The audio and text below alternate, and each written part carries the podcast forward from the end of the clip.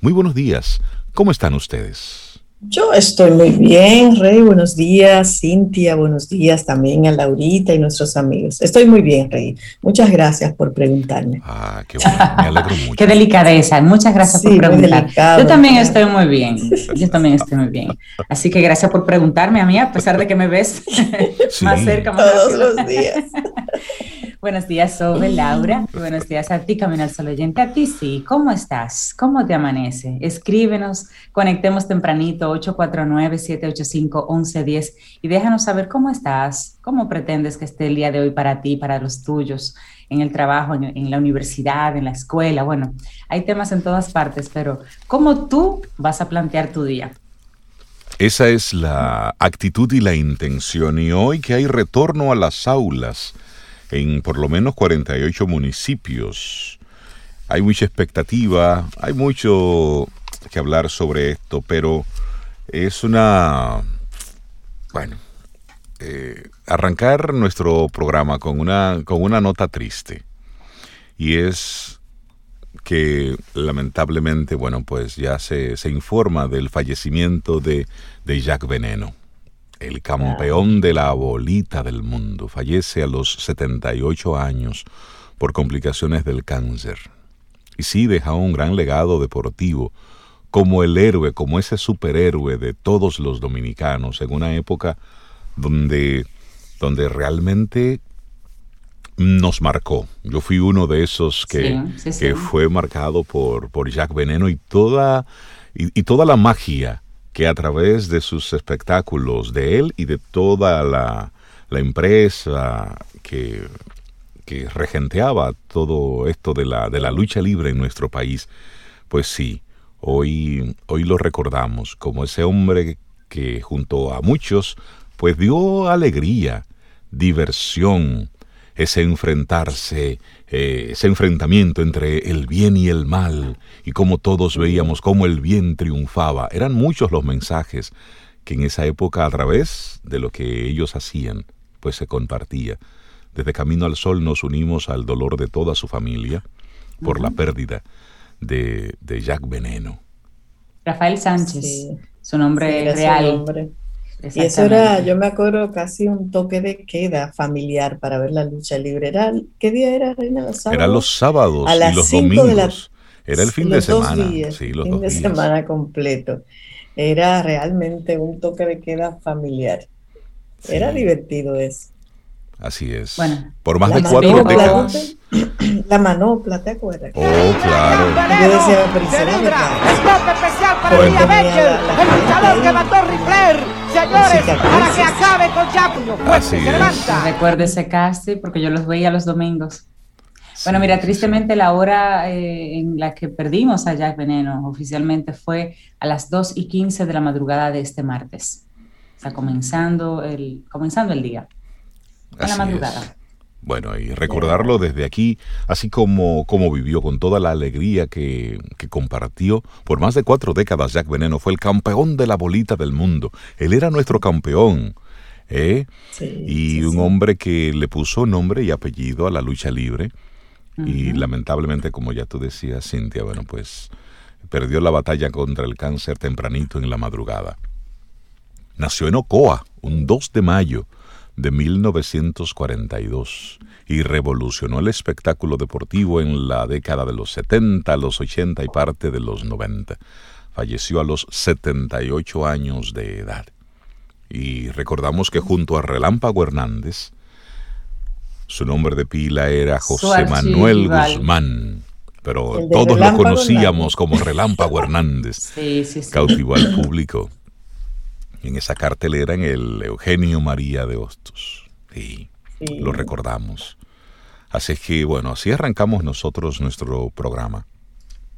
Recordando y acompañando a todos sus a todos sus familiares y a todos los que fuimos fanáticos, a los que estábamos ahí, a los que nos escapábamos del catecismo para ir a ver a Jack Veneno, a los que fuimos al, al Estadio Olímpico cuando vino Ric Flair, que era el campeón de... Que tenía el, cabello blanco. me acuerdo de Ric Flair y los Broncos. Los hermanos Bronco. Sí, cuando eso Eran muchos como interesantes. Sí, ¿Tú te era- acuerdas del Puma? El Puma. eh, El Puma era uno de ellos. No, no recuerdo. Yo lo veía allá en la piña, era la misma Ah, lucha era- libre. Tú- Era la misma. ¿Cuántos recuerdos? A nuestros amigos Camino al Sol oyentes que nos compartan si fueron a la lucha libre, eh, qué recuerdan de esa, qué recuerdan de esa época, cuáles era- eran los nombres de los luchadores de las dos, de las dos cuadras, si recuerdan algo de Los, esa los época. archienemigos de Sí, Jack sí. Veneno. Y también los de la buena, de la- del buen lado de la luz. Sí, sí, sí. Estaba la Bella nosotros- Salúa. ¿Ustedes se acuerdan de la Bella Oh, Salúa? pero mira, sí, sí, porque habían unas chicas que estaban. Había unas Sí. chicas, había unas Sí. chicas también. Entonces, el lado bueno, Jack Veneno. ¿qué- ¿Cuáles recuerdan de esos? Y del lado malo, Relámpago Hernández, ¿cuáles eran los archienemigos? Habían unos enanitos, ¿te acuerdas? Ah, sí, sí, Rey, habían uno- unos unos enanitos, pequeñitos sí. que, que peleaban Y también. sí, sí, sí, sí. Yo nunca los vi en Que vivo. algunos de ellos luego terminó por los de Balaguer en esa época. Oh, sí, sí, Al sí, final sí. son, son roles. Usted, tú vas a hacer esto, tú vas a hacer aquello, tú vas a hacer lo otro. Pero Pero sí, se daban duro, caían duros. o sea, Sí, sí, sí, sí. Vuelan por los aires, ¿te acuerdas? sí, sí, sí. Saltos mortales. Sí. Hombres por los aires, señores, sí. Ah, caramba. Bueno, así arrancamos nuestro programa Camino al Sol, recordando con, con mucho cariño a, a Jack Veneno, con mucho respeto por, por su memoria, por su legado. Sí. Porque en esa época, aparte de, de ofrecer un espectáculo de televisión, un show de televisión, pero se convirtió precisamente en, en ese elemento que era como nuestro, nuestro héroe. Era Otro héroe particular. Sí, claro. el que todos reconocíamos como el que luchaba por el bien, que Sí, ese sí, era sí. eh, uno de, de los, de los elementos más importantes que yo como niño en aquella época, bueno, pues, pues recuerdo.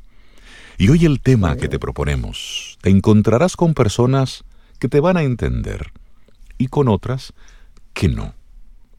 Eso es parte de la vida. Hay algunas personas con la las que tú conectas, hay otras con las que no tanto, y está bien, está bien. Eso forma parte de la diversidad. Y con esto, nuestra actitud camino al sol para hoy. Claro, con que estés claro, basta. ¿Te entendió alguien? ¿No te entendió Ya. alguien? Ahora, ¿te entiendes tú? Con que tú estés claro, Eso, ¿eh? suficiente. Sin ser obtuso, ¿eh? Por sabes. Sí, supuesto. claro, sí, sí, sí, muy buena, muy buena aclaración, claro. Pero, Pero con que tú estés claro, basta. Con eso Digo, basta. hay personas que tienen como puerta de salida, no te preocupes, que yo me entiendo, y se van. Entonces, no, tampoco así, tampoco así. Yo, yo lo he escuchado. Ya está bien, no, no te preocupes, que yo me entiendo. Ok, bueno, pues vaya bien.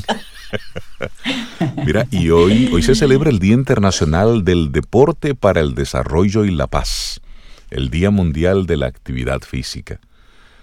Y también se conmemoran los primeros Juegos Olímpicos llevados a cabo en Atenas, en Grecia, en 1896. Mira qué, qué día tan interesante eh, elige Jack Veneno para despedirse de nosotros. El Día Internacional del Deporte, para el Desarrollo y la Paz. Interesante. Sí, interesante. Sí, sí. Bueno, así arrancamos nuestro programa Camino al Sol con buen ánimo, buena actitud, buena intención. Son las 7:10 minutos. Buenos días y la música siempre presente.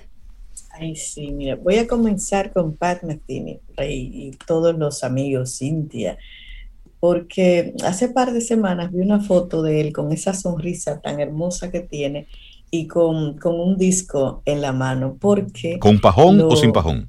Con pajón, Claro. siempre, si se lo quita es otra persona.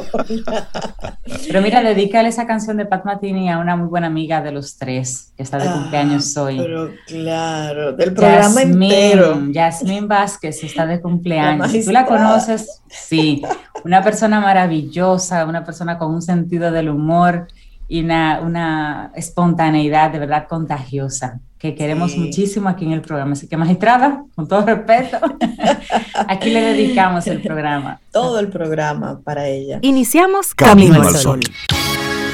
Estás escuchando Camino al Sol.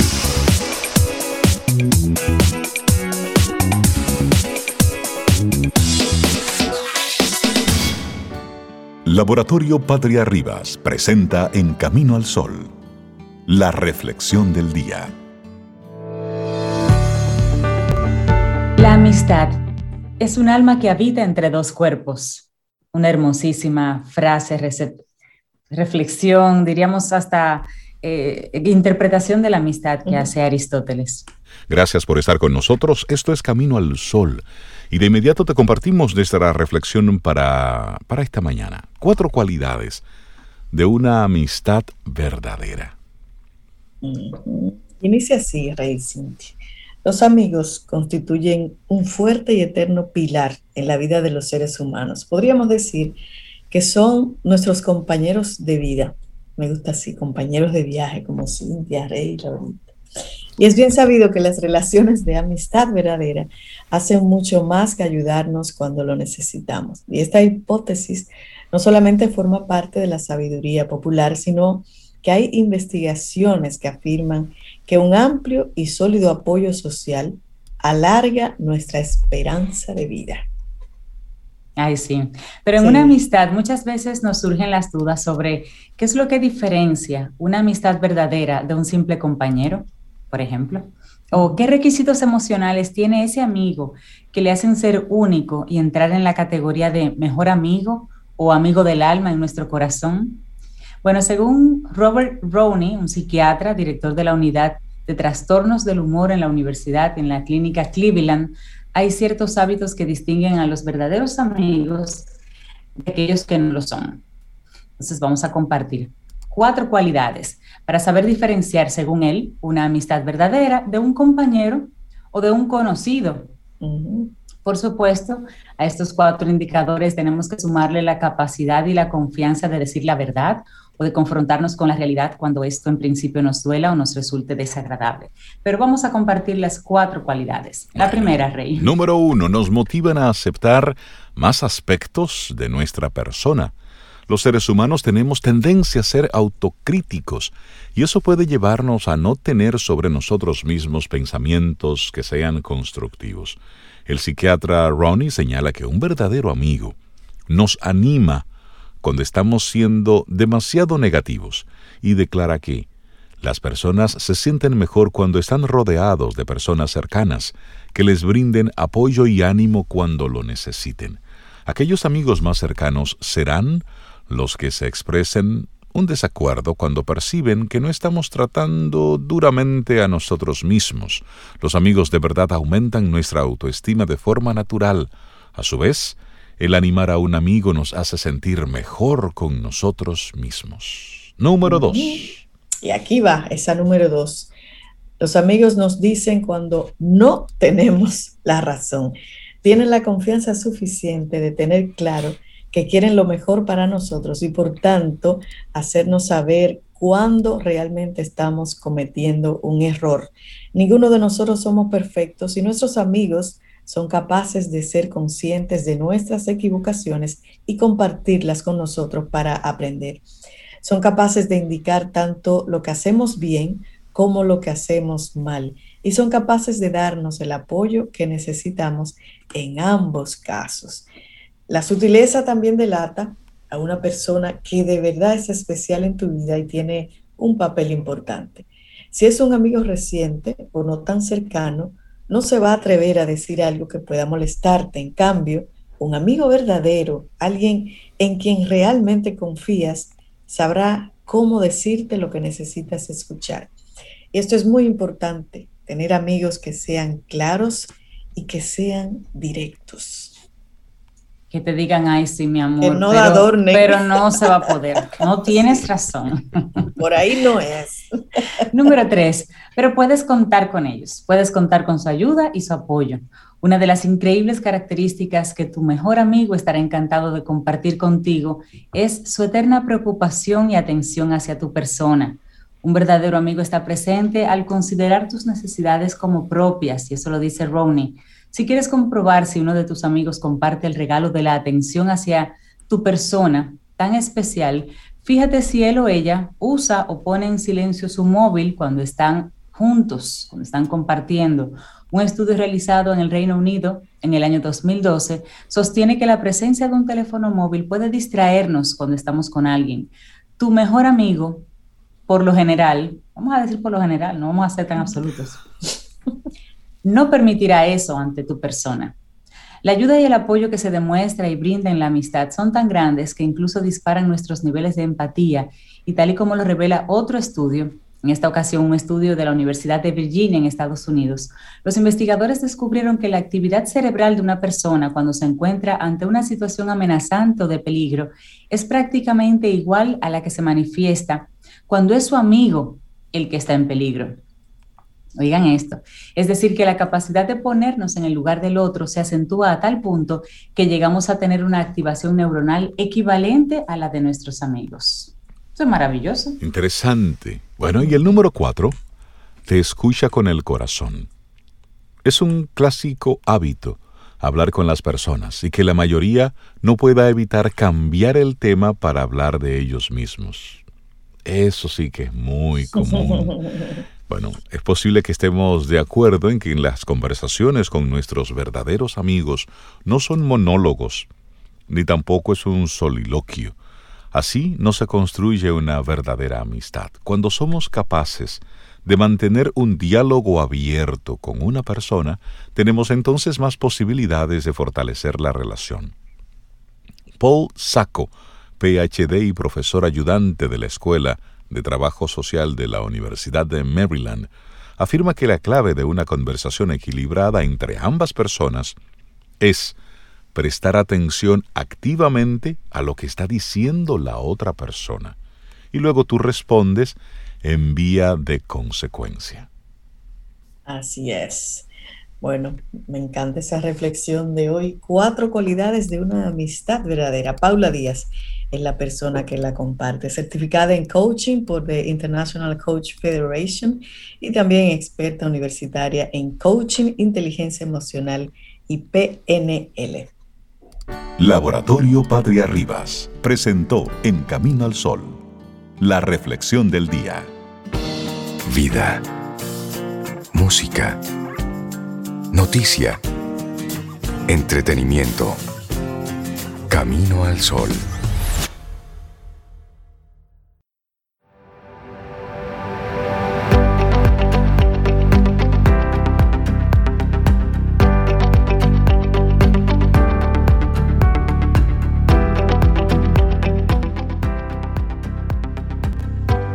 Y dice Thich Nhat Han, si entiendes y demuestras que entiendes, puedes amar y la situación cambiará.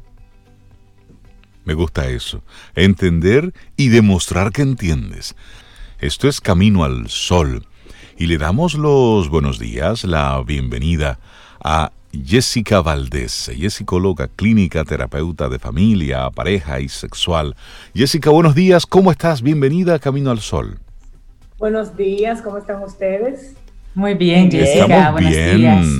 Y Muy a bien. propósito, Jessica, felicitarte. Hoy es el Día Nacional del Psicólogo.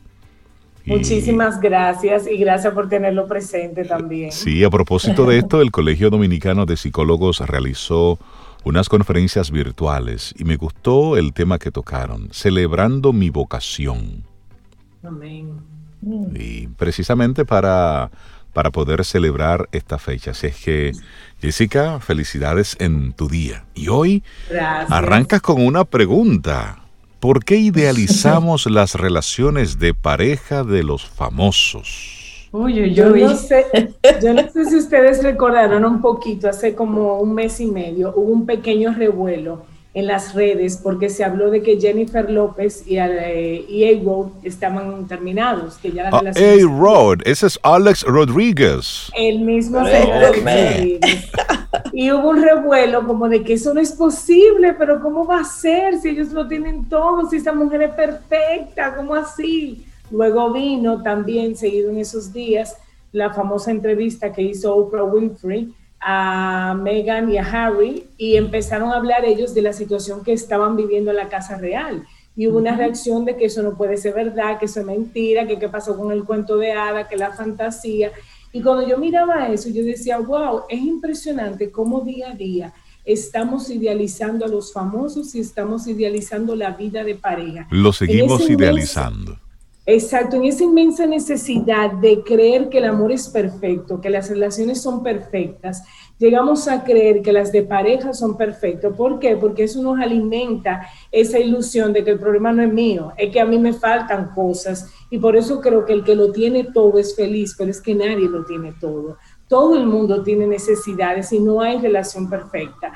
Y es importante aclarar un poquito lo que es idealizar, porque ojo, idealizamos personas, idealizamos eh, a, una pareja, idealizamos a un papá, a una mamá. Idealizar es poner a alguien en un pedestal, en un pedestal donde esa persona es un modelo de perfección y donde tú solamente ves lo bueno y tú te niegas a ver lo negativo y lo negativo lo minimiza. Entonces generamos como una imagen fuera de la realidad y empezamos a relacionarnos con esa persona desde la fantasía. Ejemplo, esto famoso ellos son bellos, ellos tienen dinero, esa gente no tiene sobresalto, esa gente tiene quien le cocine, quien les resuelva la vida. Tú, güey, imagínate, por eso es que yo no puedo tener todo lo que ellos tienen, porque yo no tengo esa vida. Ahora, si yo tuviera... Es decir, comenzamos a justificarnos en su perfección el por qué yo no soy feliz. y en esa perfección, entre comillas, evidentemente.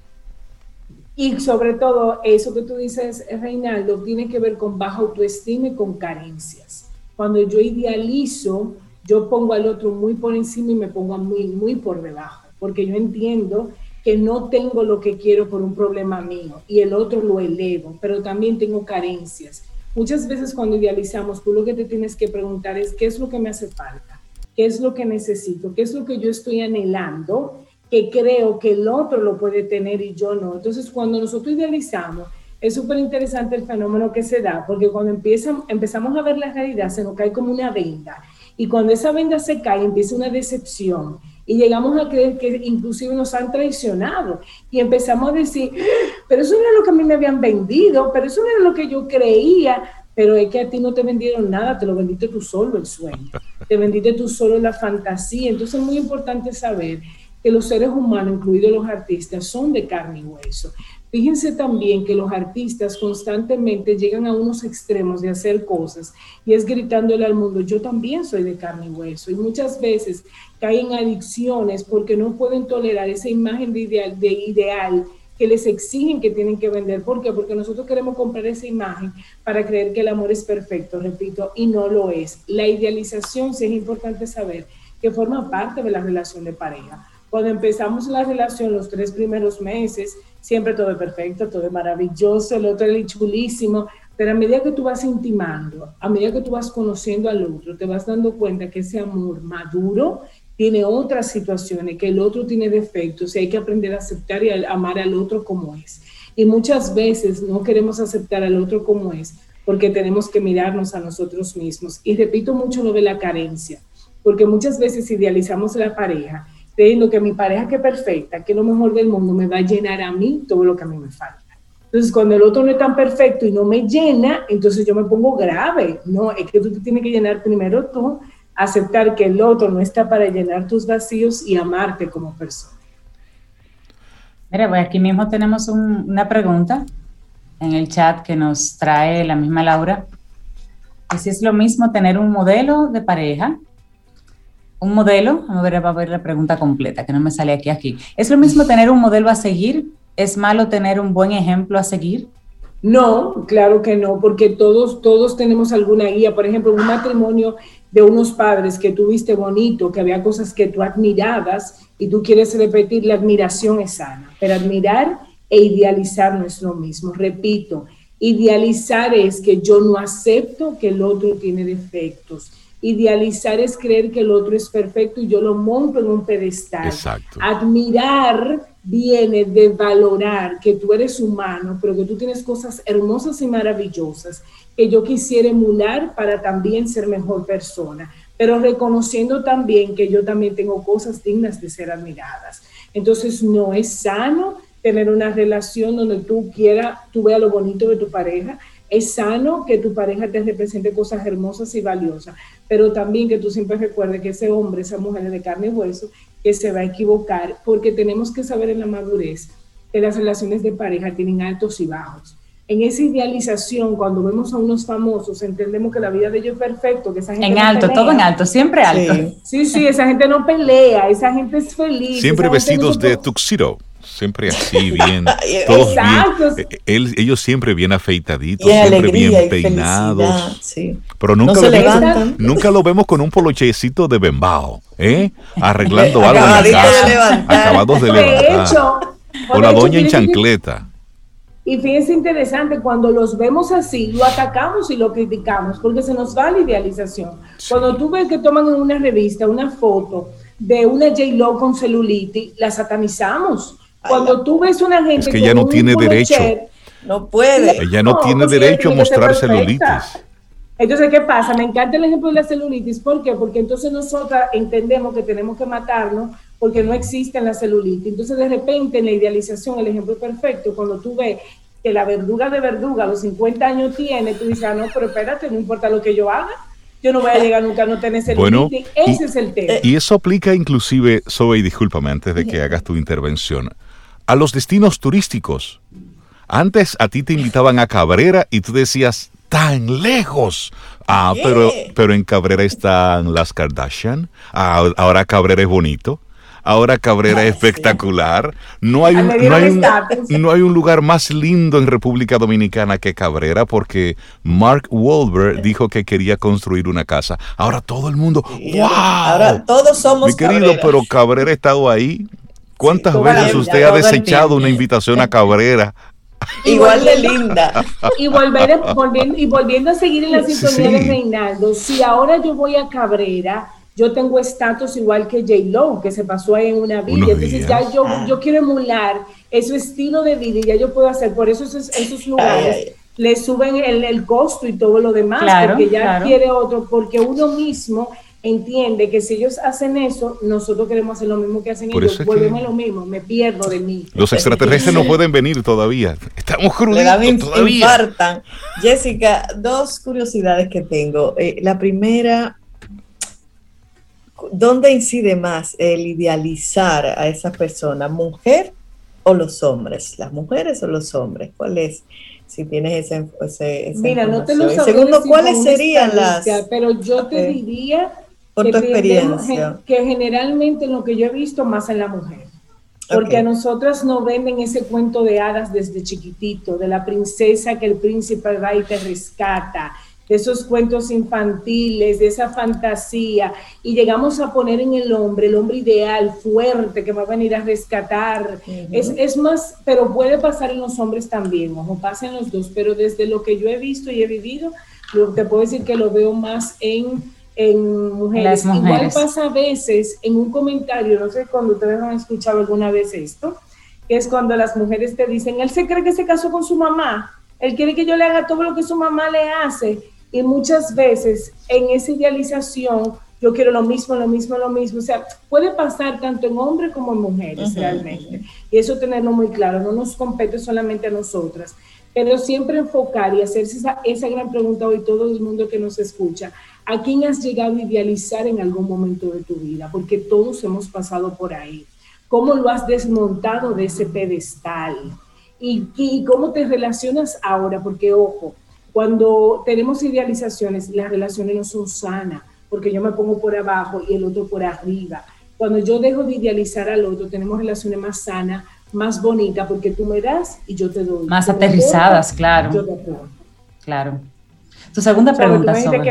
Ah, bueno, las causas de por qué tendemos a hacer, ya mencionaste algunas, ¿no? Y esa construcción de princesa que nos hacen desde pequeña. Eh, y, mucho de las, y mucho de las carencias emocionales que traemos. Cuando tenemos vacíos y carencias que tenemos que buscar a nosotros, que vienen de la infancia, buscamos en el otro una perfección, porque si el otro es perfecto, es capaz de llenarme mis vacíos.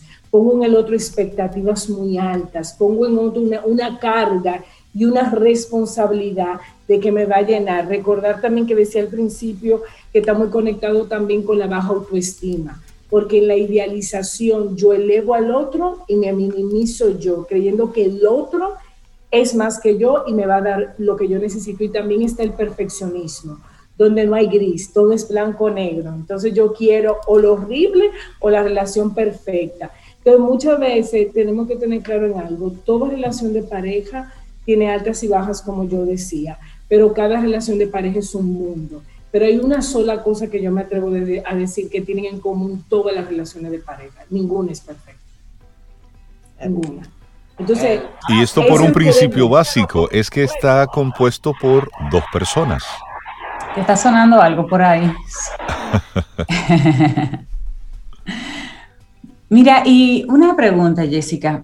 ¿Cómo, ¿Cómo, una persona, por ejemplo, en este caso una mujer, cómo elige qué pareja de famosos va a idealizar? ¿Es la pareja que tal vez le demuestra más lo que a ella le está faltando?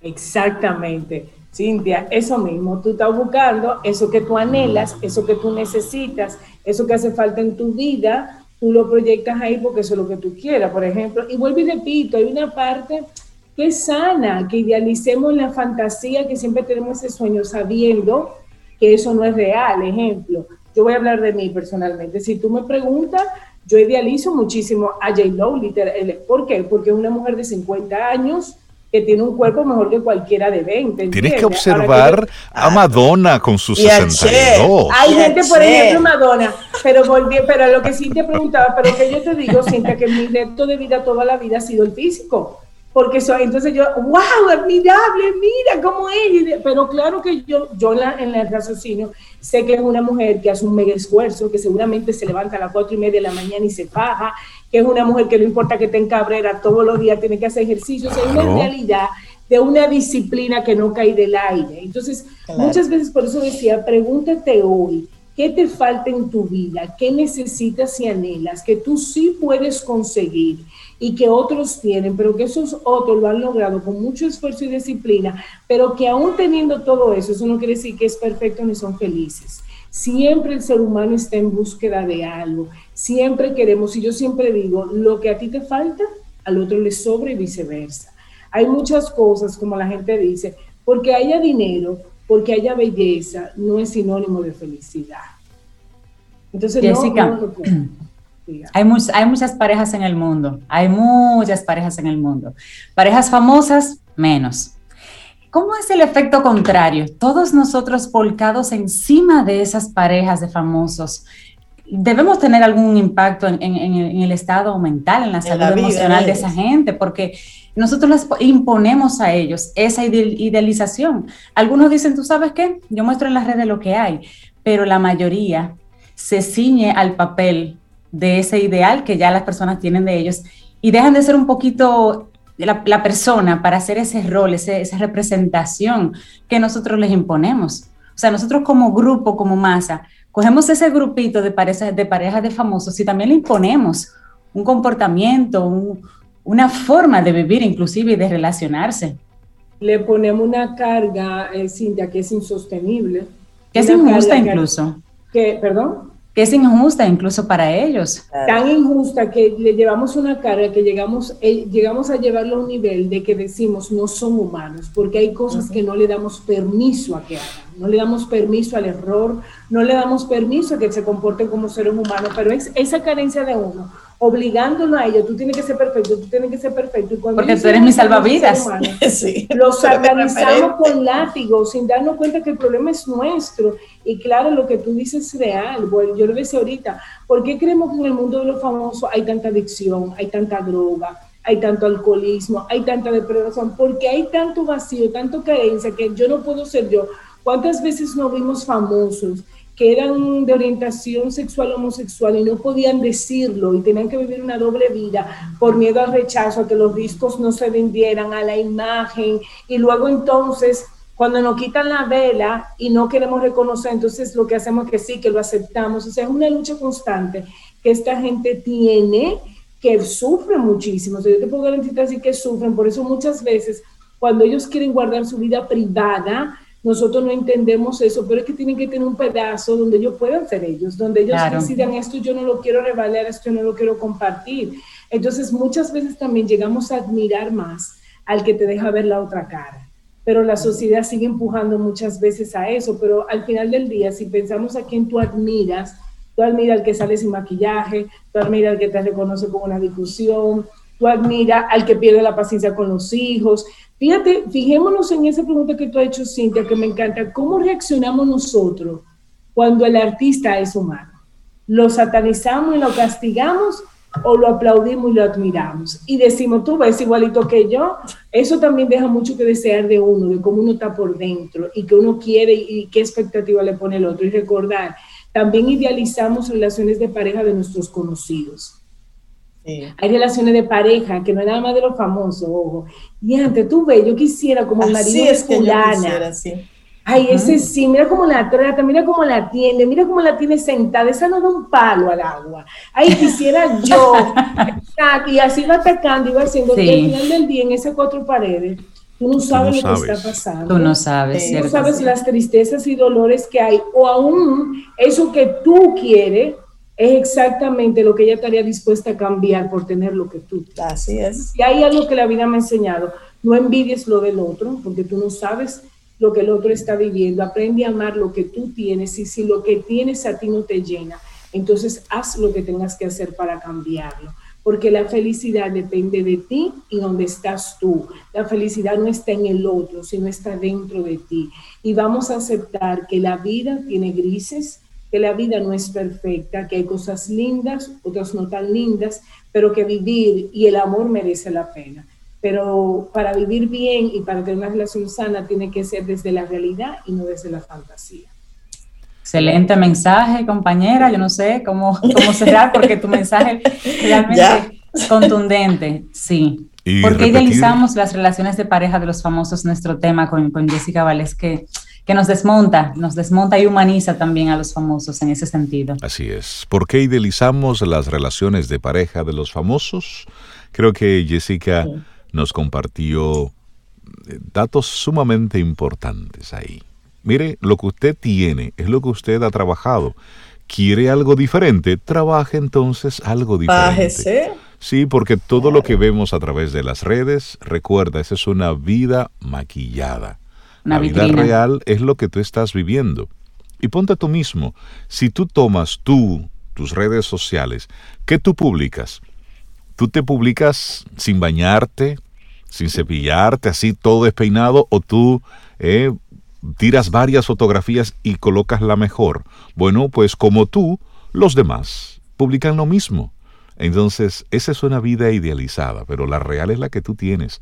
Si quieres algo diferente, trabaja esa relación que quieres. Jessica Valdés, la gente que se quiera poner en contacto contigo, tú eres psicóloga clínica, eres terapeuta de familia, pareja y sexual, ¿cómo se pueden poner en contacto contigo? Me pueden llamar al 829-850-1812 o seguirme por Instagram, Jessica Valdés M, que ahí también se encuentra mi dirección eh, electrónica donde me pueden escribir para hacer citas o el número telefónico también para llamarme. Buenísimo, Jessica, que tengas un preciosísimo día. Gracias, gracias por tu tema. Un abrazo, cuídense mucho. Otro para ti. Jessica, Pasa un buen día. Cuídate. Mira, Rey, y nuestros amigos Camino al Sol oyente están desbordados poniéndote ahí los nombres de los luchadores. Un saludo a Freddy, a Fred Mármol y mandándonos fotos. ¡Ay, los broncos! ¡Ay, Dios mío! Mira, dice, Fred que había dos enanos. ¿Te acuerdas que mencionamos los enanos? Y uno de ellos era Kid Bugalú. Kid Bugalú. Ay, sí, Kid Bugalú. Sí, sí, sí. sí. Ay, Dios Kimba. ¿Tú te acuerdas de Kimba, Rey? Sí. Te digo a ti porque tú eres el que sí, Sí, El caballero negro, de ese sí me acuerdo. Ay, ay, ay. Puño de hierro también. Ay, Dios mío, gracias por la fotografía de los hermanos broncos que nos pues enviaron.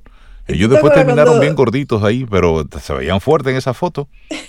cuando iba máscara contra cabellera, ¿tú te acuerdas? Ay, cuando llegaba ese momento de desvelar la identidad. Seguimos con música. Hoy estamos recordando al campeón de la bolita del mundo, a Jack Veneno, recordándolo como, como lo que, lo que, como él lo vivió. Y también mencionar las marcas comerciales que oh, deben su éxito precisamente a toda la publicidad que desde eh, el espacio de, de, la lucha libre pues se le daba. Fortimal, óyeme, Tú sabes un brazo de poder en cada cucharada. En cada cucharada. Tú sabes lo fortimal que yo tomé. Sí. Y el salami, salami, Oh, que salami Indubeca. hoy, y lo Sí, regalaban, ¿te lo regalaban. Lo regalaban, La gente hacía sí. fila para que Jack Veneno le diera una rodaja de salami. Señores, de ahí es que, miren, las cosas sí, sí, culturales sí. son interesantes. De ahí es que yo soy loco con un salami crudo.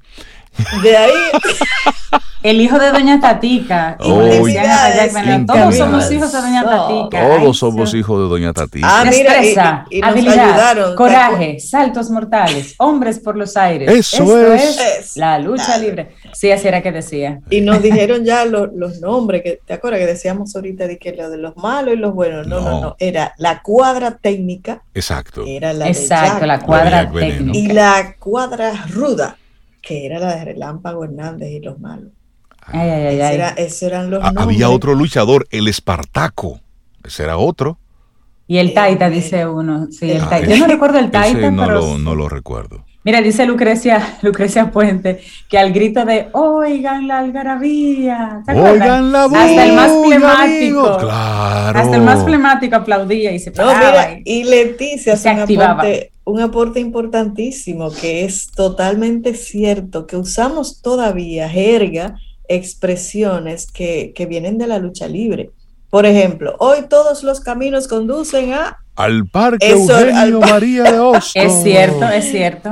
eso todavía, y ya lo que mencionó Cintia, y también que se usaba mucho, todos somos hijos de Doña Tatica. Todos nos- somos hijos de nos Doña están Tati. compartiendo inclusive una página de Facebook de los luchadores dominicanos. Señores, yo que tengo como cinco años que no entro a Facebook, me van a hacer entrar a ver Facebook a ver esa página de los luchadores. Seguimos con música aquí en Camino. Gracias a nuestros productores asociados ahí.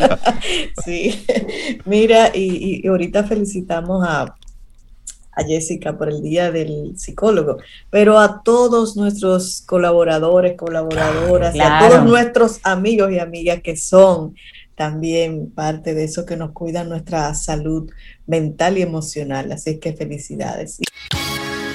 Estás escuchando Camino al Sol.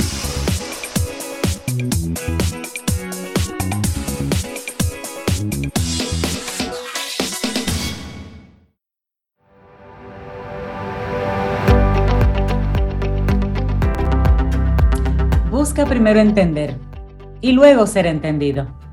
Stephen Covey. Y por hacer el esfuerzo, trate de entenderse, mi querido, mi querida, porque si usted no, no se entiende, ¿cómo usted luego va a pretender que el otro lo entienda? Y esto es conectándolo con el tema central en nuestro programa hoy. Te encontrarás con personas que te entiendan y con otras que no. Pero lo importante aquí, y esa es la actitud camino al sol, es que tú estés claro, es que tú entiendas. Con eso, en principio, basta. Seguimos avanzando en este, en este hermoso camino al sol y seguimos conectando con gente chévere aquí en nuestro programa hoy. Ay, claro que sí, con temas que nos encantan además. Y gente que nos encanta. Jermis Peña, en este caso, arquitecta, bueno, ya la conocemos un poquito, se dedica a diseños arquitectónicos de edificaciones, arquitectura para el bienestar y la felicidad del ser humano, que es como el centro que Jermis siempre trae dentro del tema de la arquitectura. Y hoy nos trae un tema interesante, workation. Ella misma lo va a explicar porque esto es un concepto que no lo- creo que no lo manejamos aquí. Workation, recaudación de hoteles alrededor de toda la región de Latinoamérica y el Caribe para adaptar sus instalaciones para trabajar mientras se vacaciona. Otro concepto. Buenos días, Jermis, ¿cómo estás? Buenos días, mi equipo querido de Camino al Sol. Pues muy aquí entusiasmada para explicar este nuevo concepto, uno Sí, más sí. que nos trae la pandemia. Pues así mismo, Cintia, como tú decías, el workation es una tendencia que ha tomado fuerza después de que nos dimos cuenta que podemos tener teletrabajo. Y es lo que eh, mezcla trabajar y viajar de vacaciones. Así que desde cualquier lugar del mundo eh, nos podemos simplemente adaptar dependiendo del tipo de labor que nosotros desarrollemos. Y los hoteles no fueron bobos, los hoteles dijeron, ah, pero aquí tenemos un nicho. Entonces, ¿cómo nosotros vamos a adaptar nuestras instalaciones eh, para poder ofrecer lo que estos viajeros, que también son viajeros de negocio, necesitan? Y les voy a hablar, sí. Porque Jeremy, los hoteles en general tienen siempre un pequeño business center, pero en un universo de, de, 300 personas, de 300 huéspedes, ahí caben 5 y tienen que hacer cita. Ahora estamos hablando de que los 300, si trabajan remoto, puedan encontrar un espacio para trabajar. Exacto. Usualmente ese business center era más por una emergencia, que tuvieras que imprimir algo, que tuvieras que bajar algo de algún email y no estuvieras con tu laptop. Pero ahora estamos hablando de que los hoteles están creando espacios a nivel de coworking eh, para ofrecer entonces un Internet con muchísima más capacidad y que sea más ágil, que creo que es el punto más fuerte que buscamos cuando necesitamos hacer teletrabajo, ya que necesitamos estar conectados, al menos que sea algún tipo de trabajo creativo, eh, que bueno, que no necesites un Internet de mucha capacidad, pero casi siempre el Internet es un must y estos espacios que también sean compatibles con espacios familiares. Muy interesante porque muchos hoteles también están tomándose, eh, pues dentro de, ese, de esa readecuación, espacios para que los niños puedan hacer el homeschool, aparte de los padres, y crear actividades especiales para ellos. Por ejemplo, el Ritz Carlton de Hong Kong tiene un plan magnífico eh, en el que combina ambas cosas con unas tarifas especiales y creó espacios, e amplió algunas de, sus habitaciones. Nosotros en lo particular intervenimos un hotel en Nueva York hace dos meses que es un hotel que usualmente se dirige a un público de negocios. Cuando llega la pandemia, bajó mucho la capacidad y la ocupación. Recuerden que Nueva York ha sido uno de los lugares más afectados. Entonces, cuando nos llaman, lo que planteamos fue unificar habitaciones para crear espacios obviamente más grandes, porque si estás hablando de estadías de, de tres meses, de estadías de dos meses, ya no te vas a limitar a una habitación cerrada, ya necesitas una sala, ya necesitas un pequeño kitchenette. Entonces, pues ahí se le ofreció que las ocupaciones sean ya más de, de tres, seis meses incluso, y que la gente pues tenga todos los servicios que necesita a la hora de, trabajar. Son como unas vacaciones permanentes a la vez que trabajas. Y lo, interesante, y lo interesante de todo esto, Jermis, es que una vez concluya esto de la pandemia, en uno, dos, tres años, no sabemos, y es un estilo que se, que se habrá incorporado. Porque si bien es cierto que hemos tenido que aprender medio a la carrera algunos elementos de del teletrabajo, de la digitalización. No es menos cierto que estamos entendiendo que ambos mundos son posibles. Entonces, aquello de me voy de vacaciones y me desconecto completamente, cada vez es más cosa del pasado y lo añoramos. Mm, porque lo que estamos viendo es que podemos ir compartiendo y o conviviendo con una cosa y con la otra. Eh, ¿Entiendes tú en el caso en República Dominicana que el turismo es uno de los grandes fuertes desde el punto de vista económico? ¿Algún pensamiento de parte de los, de los hoteleros de enfocar hacia esa línea de negocios del workation?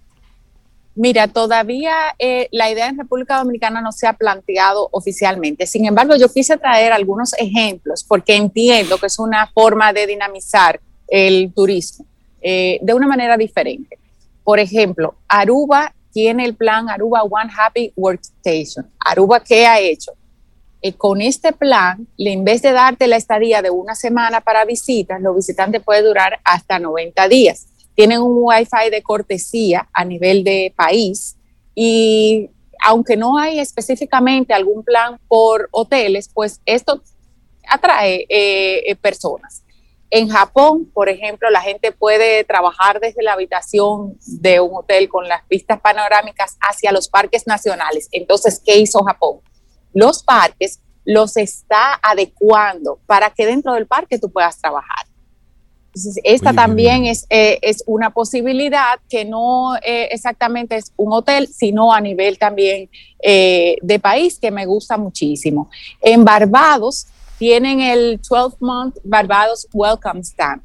Y es que ahí tú puedes viajar a Barbados y permanecer durante 12 meses. Entonces, por ejemplo, si nos vamos a estadísticas, el, el site booking.com establece que la generación Z clasifica como obtener un trabajo la experiencia más importante de su vida. La generación Z es estos muchachos de menores de 30 años. Pero esta generación, en un 72%, necesita que ese trabajo le permita viajar. Entonces, aproximadamente eh, eh, este por ciento, fíjate que para ellos, ok, obtener trabajo es importante, pero que el trabajo no, no sea en un mismo lugar, que necesito viajar, necesito moverme y conocer otras culturas. Yo creo que República Dominicana puede de esto, eh, debido a la gran cantidad de hoteles, a la inversión tan grande que hay, nosotros pudiéramos dinamizar y no solamente en las zonas eh, turísticas como tal, sino también el centro de la ciudad. Si vemos, eh, por ejemplo, donde están los hoteles de ciudad, que mucha gente viaja de negocio, pudiera ser una alternativa para tener una mayor ocupación. Y las intervenciones a nivel de arquitectura que se le hacen a los hoteles no son nada del otro mundo no es nada demasiado costoso, es solamente readecuación, lo cual no es eh, eh, diseñar todo de cero para que no se espanten. Los sí, readecuación y la habilitación, es decir, una, un servicio de Internet mucho más, mucho más fuerte y espacios más abiertos para facilitar un poco el, el coworking. Exacto, y quizás en algunos casos eh, que se pueda hacer balcones dentro de las habitaciones es fantástico, es algo que los viajeros están buscando mucho. Y esa zona para los hijos, adolescentes o hijos pequeños, que es algo que regularmente un hotel que es enfocado a negocios no tiene. Y un hotel de los que son, por ejemplo, ya en los puntos turísticos, quizás tiene zona de juegos pero no tiene zona para que el niño pueda recibir las clases. Entonces, eh, pues readecuar algún salón de, de, convenciones, subdividirlos, eh, es alguna alternativa para ese trabajador viajero se pueda, pueda tener todo lo que necesita. Y que eso simplemente, Jermis, no solamente eh, en los hoteles de playa o de ciudad, como tú dices, también en, en, lo que son sitios que pudieran ser más ecológicos porque hay turistas que buscan diferentes opciones. Uno buscan playa, otro buscan otras cosas. Otro buscan casas, Obeida. Por ejemplo, mucha gente, eh, para abaratar los costos, estas personas que tienen sus propiedades en plataformas como Airbnb pudieran entonces adecuarlas y ofrecerlas bajo esta modalidad y van a ser mucho más atractivas. Eh, en Milán, por ejemplo, tenemos hoteles de hace muchos años que tienen el concepto de family, que ya vienen eh, trayendo eh, como terrazas privadas, para tú poder ir con toda la familia a la vez que trabajas. Entonces, prácticamente hablamos de lo mismo. Son estos nómadas que eh, nómadas digitales, como eh, eh, se llama la palabra. Exacto, que antes eran los freelancers, pero ahora, señores, somos todos. O sea, yo estoy aquí sentada trabajando, haciendo el programa con ustedes, estoy en, plena calle. Y estás, de hecho, en otro país incluso, o sea que sí. o sea, esa es la maravilla de estos hace tiempos. Hace un año estuviera en cabina y sentada. exactamente. hubiera tenido o no que tuviéramos, claro. Exacto. Definitivamente. Qué buen, concepto, workation. Sí, es que la vida, es que, es que los negocios fluyen como la vida misma, como el agua.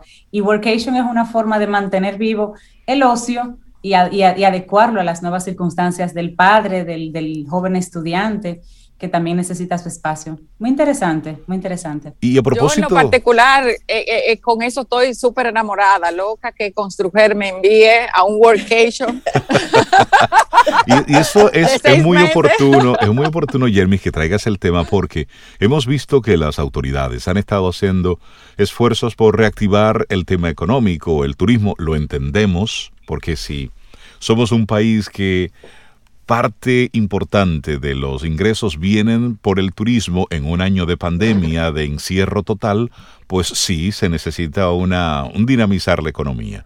El gobierno ha apostado un poco por eh, el movimiento interno, es decir, el turismo interno, pero en una época de pandemia todos estamos viendo los estragos que este turismo interno eh, ha estado provocando eh, en nuestro país. Por ejemplo, en esta Semana Santa se movieron cerca de 3 millones de personas. Es decir, la misma cantidad que se mueve de manera normal para las Navidades. Es decir, en tres días, 3 millones de dominicanos estuvieron movilizando de un lugar a otro. Y ya vimos lo que esto eh, ocasionó en esos lugares, pero sobre todo lo que está por verse para las próximas semanas con el tema del posible repunte de los contagios por COVID. Eso es una cosa, pero también el workation le puede dar unas ideas al Ministerio de Turismo de cómo reenfocar los diferentes polos turísticos, de cómo ofrecer un turismo igual de calidad que esté conectado con la realidad que está viviendo el mundo.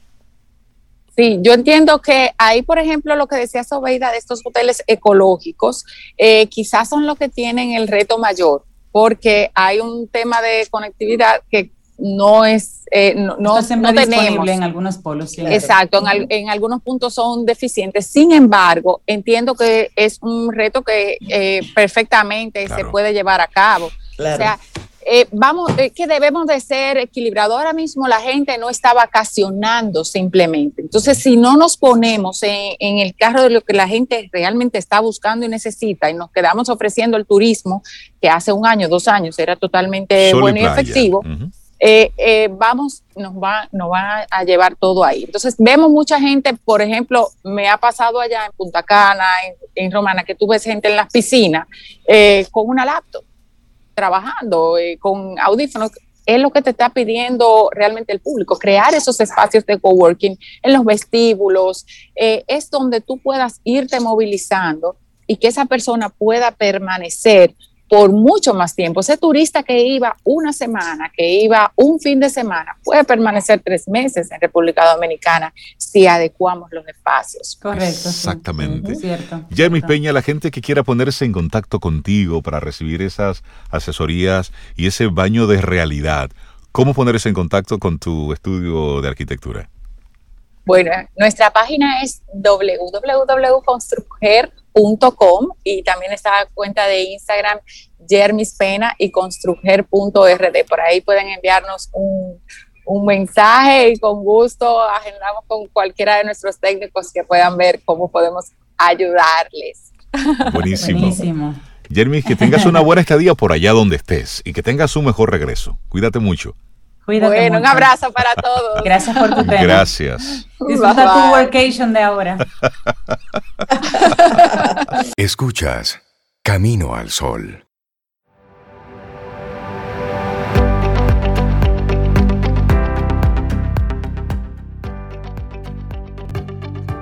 Es el entendimiento lo que nos da la capacidad de tener paz. Cuando entendemos el punto de vista del otro tipo y él entiende el nuestro, entonces podemos sentarnos y resolver nuestras diferencias. Una frase de Harry Truman. Conectamos contigo a través de estación 97.7 FM y también a través de caminoalsol.do. Te invitamos a que visites nuestra página web si no lo has hecho, caminoalsol.do. Ahí tenemos los diferentes programas, entrevistas, también tenemos algunos artículos escriben nuestros colaboradores. Caminoalsol.do. Sí, sí, sí, maravilloso. Y también agradecerles a nuestros amigos de Llorente y Cuenca que nos hacen llegar un estudio súper interesante que vamos a compartirles así rápidamente a nuestra comunidad en Camino al Sol. Tendencias de Talento 2021, un estudio global lanzado por la firma LLIC. Tendencias de Talento 2021.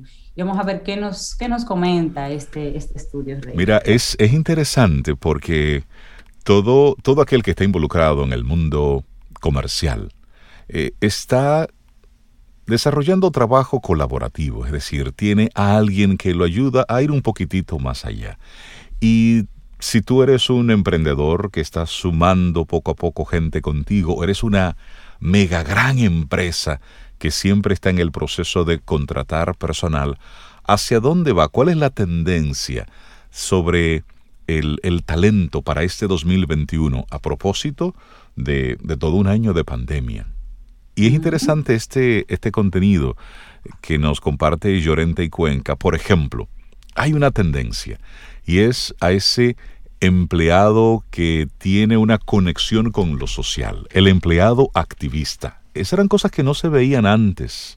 Ahora estamos con una, un colaborador que está comprometido con una causa. Antes lo que eh, veíamos era que esta persona lo hacía fuera del horario laboral. Si tenía un sentir por una causa social, lo hacía en sus horas libres. Pero como ya no hay horas libres, tienes las redes sociales 24 horas al día. En todo momento, tú eres lo que eres y defiendes las ideas que defiendes. Entonces, esa es una tendencia. El empleado activista.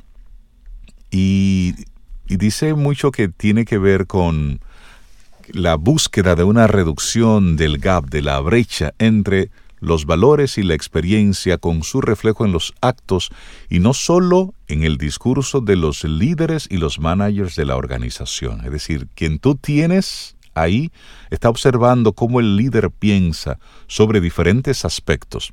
Y luego hablan de que la segunda es la necesidad de crear herramientas internas para escuchar a tiempo y detectar cuáles son las preocupaciones de los empleados con suficiente margen de maniobra para no caer en una política reactiva ante el fenómeno. Y luego la tercera tiene que ver con tender puentes desde la compañía hacia estos grupos activistas que en la mayoría de los casos tienen ideas e inputs muy relevantes. Es decir, conoce quién está trabajando contigo, por qué siente ese colaborador. Y es muy probable que tú lo sigas sumando hacia tu grupo o simplemente ellos decidan dejarte, porque sus ideas son muy divorciadas de las tuyas. Eso es muy interesante esto.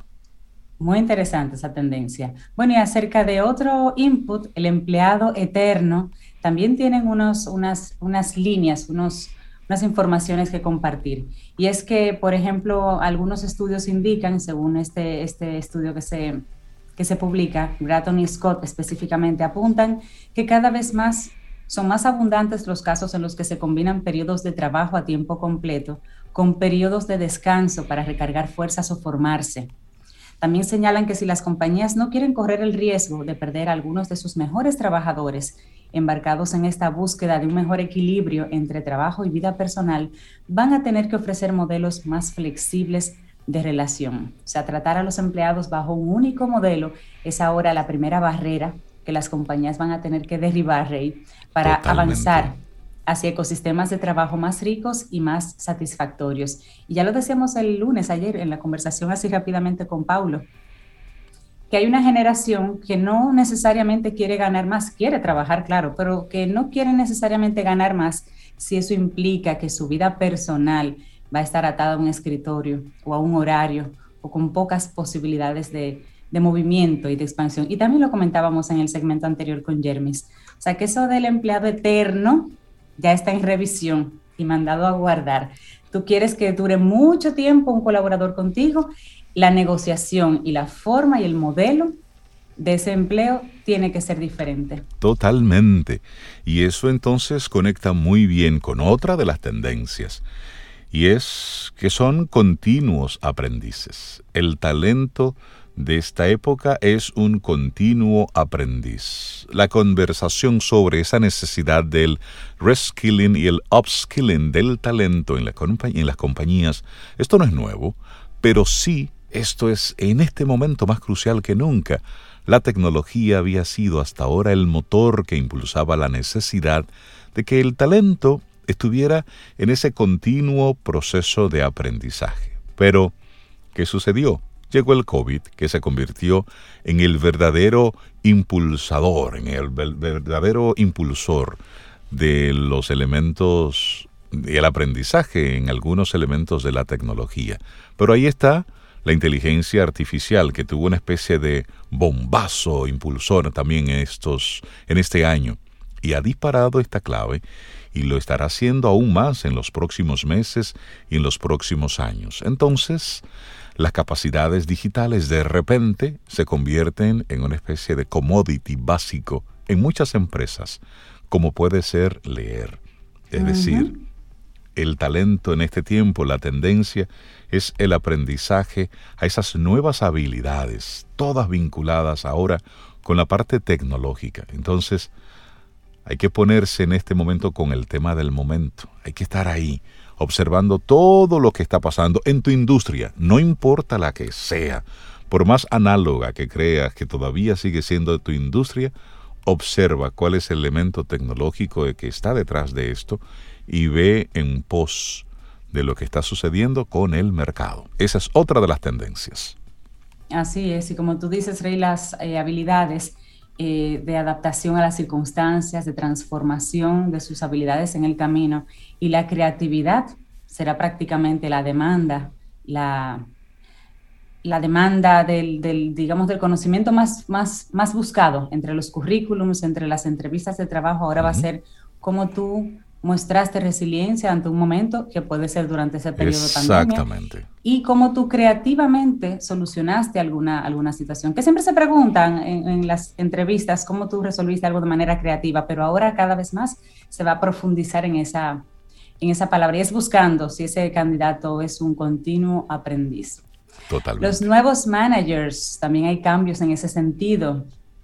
Algunas características propias de modelos de liderazgo más humano y menos transaccional, que ya eran claves antes, ahora son críticas. Es decir, buscamos eh, managers que puedan mostrarse más humanos, mostrarse más empáticos, entender el otro punto de vista, que todo no es números, números, números. De hecho, desde que el COVID-19 convirtió el teletrabajo en la opción prioritaria de las compañías, según comenta este estudio, y que vieron que, que podían desarrollarlo, fue una opción previamente explorada o una obligación. Parece que la mayoría han sido capaces de resolver la ecuación de la productividad, con varios estudios que hablan de aumentos destacados en ese sentido. Había mucho miedo de, de acudir al teletrabajo como una opción pura y libre. El COVID no nos dio la opción, nos empujó y resuelvan. Sin embargo, muchas empresas están demostrando que sus equipos de trabajo están siendo muy productivos. Claro, salvando las situaciones de los primeros meses, del primer periodo para acomodarse, pero luego se dieron cuenta, mira, de que estamos sí, funcionando. Que era posible. Y son productivos. Algo está pasando en esa ecuación. Entonces, el, los nuevos managers, pues, se tienen que reinventar porque tienen que aprender a trabajar con un equipo al que no le ven la cara necesariamente, sino ya es decidiendo formas de trabajo, decidiendo las herramientas para validar y medir ese desempeño, que no son las herramientas que se usaban ahora cuando estabas, estaban todos físicamente en una oficina. Sí, y eso conecta muy bien con lo otro que vamos a compartir ahora, que está vinculado con el talento y es del employee experience, es de la experiencia del empleado al life experience, es decir, pasar de una experiencia de empleado a una experiencia de vida. Y las compañías, de acuerdo a este estudio sobre las tendencias del talento en el 2021, dicen, las compañías ya no solo tienen influencia sobre su experiencia de empleado, sino que tienen un impacto directo sobre su experiencia de vida. Y es que antes, en la mayoría de los casos, dejábamos el trabajo en la puerta de la casa. Ahora el trabajo está dentro de la casa. Entonces ya no es algo de 8 a 5. Ya es que mientras usted esté lúcido, activo, hay posibilidades de contacto con lo laboral. Entonces, ya se convierte todo esto en una experiencia de vida. Y eso hace que las empresas tengan entonces una mayor responsabilidad y la valoración de cómo integrar las facetas laboral y personal, que eso ha ido aceptándose progresivamente. Ojo, la pandemia nos ha empujado a esto. Antes, los especialistas eran las recomendaciones de todo el mundo de dividir de manera tajante lo, laboral de lo familiar. Eso era en un momento la tendencia que todos los expertos decían, no, tú tienes que dividir una cosa de la otra. Pero luego de la pandemia, eh, es, resulta prácticamente imposible tú tener una vida totalmente desvinculada una cosa de la otra. Lo que estamos es en el esfuerzo de que todo pueda convivir y nosotros salir airosos de todo esto. Es decir, cómo combinamos lo laboral con lo personal sin que uno lacere al otro lado, sino que ambos puedan vivir en puro equilibrio. Esa es otra de las tendencias para este 2021. Muy interesante. Otra tendencia es del where al when, del dónde al cuándo. es un nuevo escenario y supone una gran oportunidad para aquellas compañías que estén interpretando bien esta ocasión que se presenta para dar un gran salto en lo que respecta a productividad. Y es a priorizar de verdad que el trabajo esté hecho y no cuando se hace. Yo te pueda decir, yo necesito que para el fin de, la semana esté tal cosa, suceda tal cosa, pero yo no te estoy diciendo que el martes a las 4, que el miércoles a las 9, no, no, yo te digo lo que yo necesito y el when, el cuándo lo haces tú, pues tú lo determinas. Es un, bueno, un escenario tan complejo en el que el teletrabajo es una realidad, el trabajo está sucediendo en el corazón de los hogares ahora. Resulta interesante garantizar el derecho a la desconexión de los profesionales, Rey, y exigirles ahora por objetivos y no por horas invertidas en videollamadas o en horas en las que tienen que estar disponibles. Lograr este equilibrio redundará en muchos beneficios para todas las partes, ya que el talento va a vivir una mejor experiencia, muy atado a lo que tú decías, una experiencia de vida, va a tener una mejor experiencia laboral mucho menos desgastante y será capaz de producir mejores resultados para su compañía. Óyeme, interesante ese planteamiento. Del where al when. Bueno, y aquí vamos con otro, del trabajo remoto al trabajo híbrido. Porque es importante reconocer que sí, que todo esto pasará y que todo volveremos a la calle y que todos volveremos a la... claro que sí, pero ahora ya se está hablando de de un híbrido. De hecho, el 75% de las organizaciones esperan que al menos el 30% de sus empleados trabajen de forma remota, es decir, ya lo están planteando. Ante todo esto, ¿cuál es la sugerencia? Bueno, que las oficinas deberán entonces convertirse en experiencias productivas, que sean significativas, que sean memorables, para los colaboradores, para los empleados. Un espacio de inspiración, de conexión entre personas, un lugar donde se fomente el aprendizaje y el desarrollo continuo. Es decir, estamos ante un cambio de, un, de una oficina, de un espacio físico que en su momento era frío, totalmente impersonal, a un lugar donde el que va es porque tiene una experiencia adicional, es decir, porque me voy a, voy a compartir en una reunión presencial, vamos a estar colaborando con algún proyecto específico.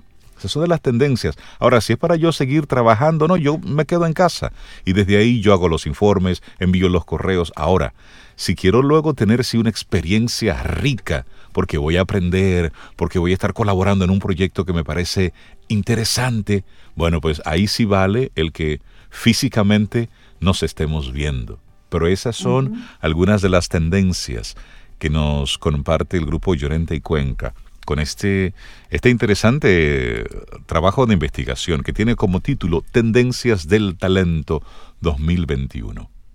Y hay muchas tendencias más en este estudio. Vamos a ver si logramos eh, eh, compartirlo en alguno de nuestros canales. Pero no quería dejar de mencionar antes de irnos, Rey, la salud mental en la empresa. Buenísimo. Este. Visibilizarse. Uno de los efectos más fuertes y menos visibilizados del COVID es precisamente la salud mental en las empresas. Y ahora, ahora se, eh, es un pilar, digamos, dentro de todo lo que tiene que ver con el manejo del talento humano en el futuro. Y entre esos, esos pilares de todo lo que hemos mencionado hasta ahora, la salud mental tiene unas eh, aristas, digamos, que se han determinado que deben trabajarse sí o sí o sí, no importa si las personas están trabajando de casa o el híbrido o cómo van a continuar. Y es uno, incluir el bienestar, pensar en el bienestar como un intrazable en la gestión del talento. Así es. En pensar en su bienestar sí o sí. Número dos, la diversidad como clave estratégica para la salud mental en el trabajo. Mezclar los grupos un poquito más. La número tres, la data como clave para la efectividad de las intervenciones, la evidencia. Saber que algo sucedió y como eso sucedió hay una data que lo respalda, entonces sabemos que tenemos que intervenir con alguna persona o algún grupo. Y número cuatro, el lugar de trabajo como fuente de bienestar mental. Y eso atado a todo lo que hemos ido eh, mencionando en la parte de las tendencias, como la salud mental lo permea todo, lo permea todo lo que tú has estado eh, conversando y, todo lo que hemos tratado de resumir de alguna forma en este, de, este interesante estudio de tendencias de talento 2021. Salud mental posicionada ahí como número uno Así es, y ya simplemente para mencionarlos, algunos que se nos quedan, la innovación colectiva, ese es otro, también el talento senior para la resiliencia, la resiliencia es decir, aquel seniority, aquel que tiene esa información y contenido por la experiencia, cómo, cómo se reinventa todo esto. Eh, es, es, interesante este, este resultado de esta investigación. Vamos a compartirla a través de, nuestras redes porque vale para todo aquel que está involucrado eh, en el mundo corporativo, que somos todos, y vamos a colocarlos también ahí en nuestra página web. Ten un buen día, un buen despertar. Hola. Esto es Camino al Sol. Camino al Sol.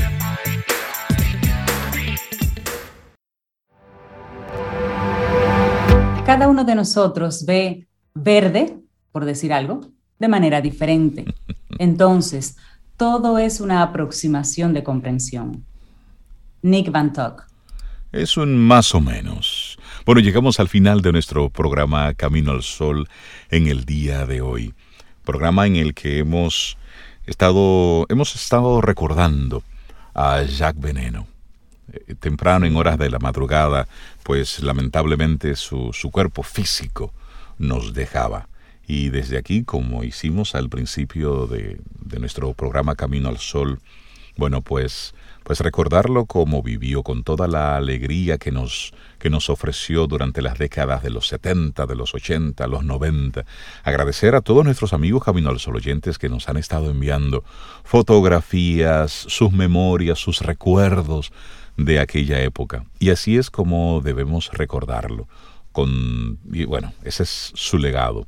Así es. Lo que nos deja. Así es que desde aquí, desde Camino al Sol, nuestro abrazo solidario a todos sus familiares, a todos sus amigos, a todos sus conocidos. Y como país, pues, siempre recordar a Jacques Veneno, que fue nuestro héroe, el campeón de la bolita del mundo, nuestro querido Jacques Veneno pues lo recordamos con, muchísimo cariño y tenemos su legado con, con muchísimo respeto desde Camino al Sol. Llegamos al final de nuestro programa. Que tengamos un día preciosísimo que apenas está iniciando. Mañana es miércoles, mitad de semana. Si el universo sigue conspirando, si usted quiere, si nosotros estamos aquí, tendremos un nuevo camino al sol y esperamos que hayas disfrutado del contenido del día de hoy. Recuerda nuestras vías para mantenernos en contacto. Hola arroba caminoalsol.do. Visita nuestra web y amplía más de nuestro contenido. Caminoalsol.do. Hasta, una, próxima, edición. Y pásala bien.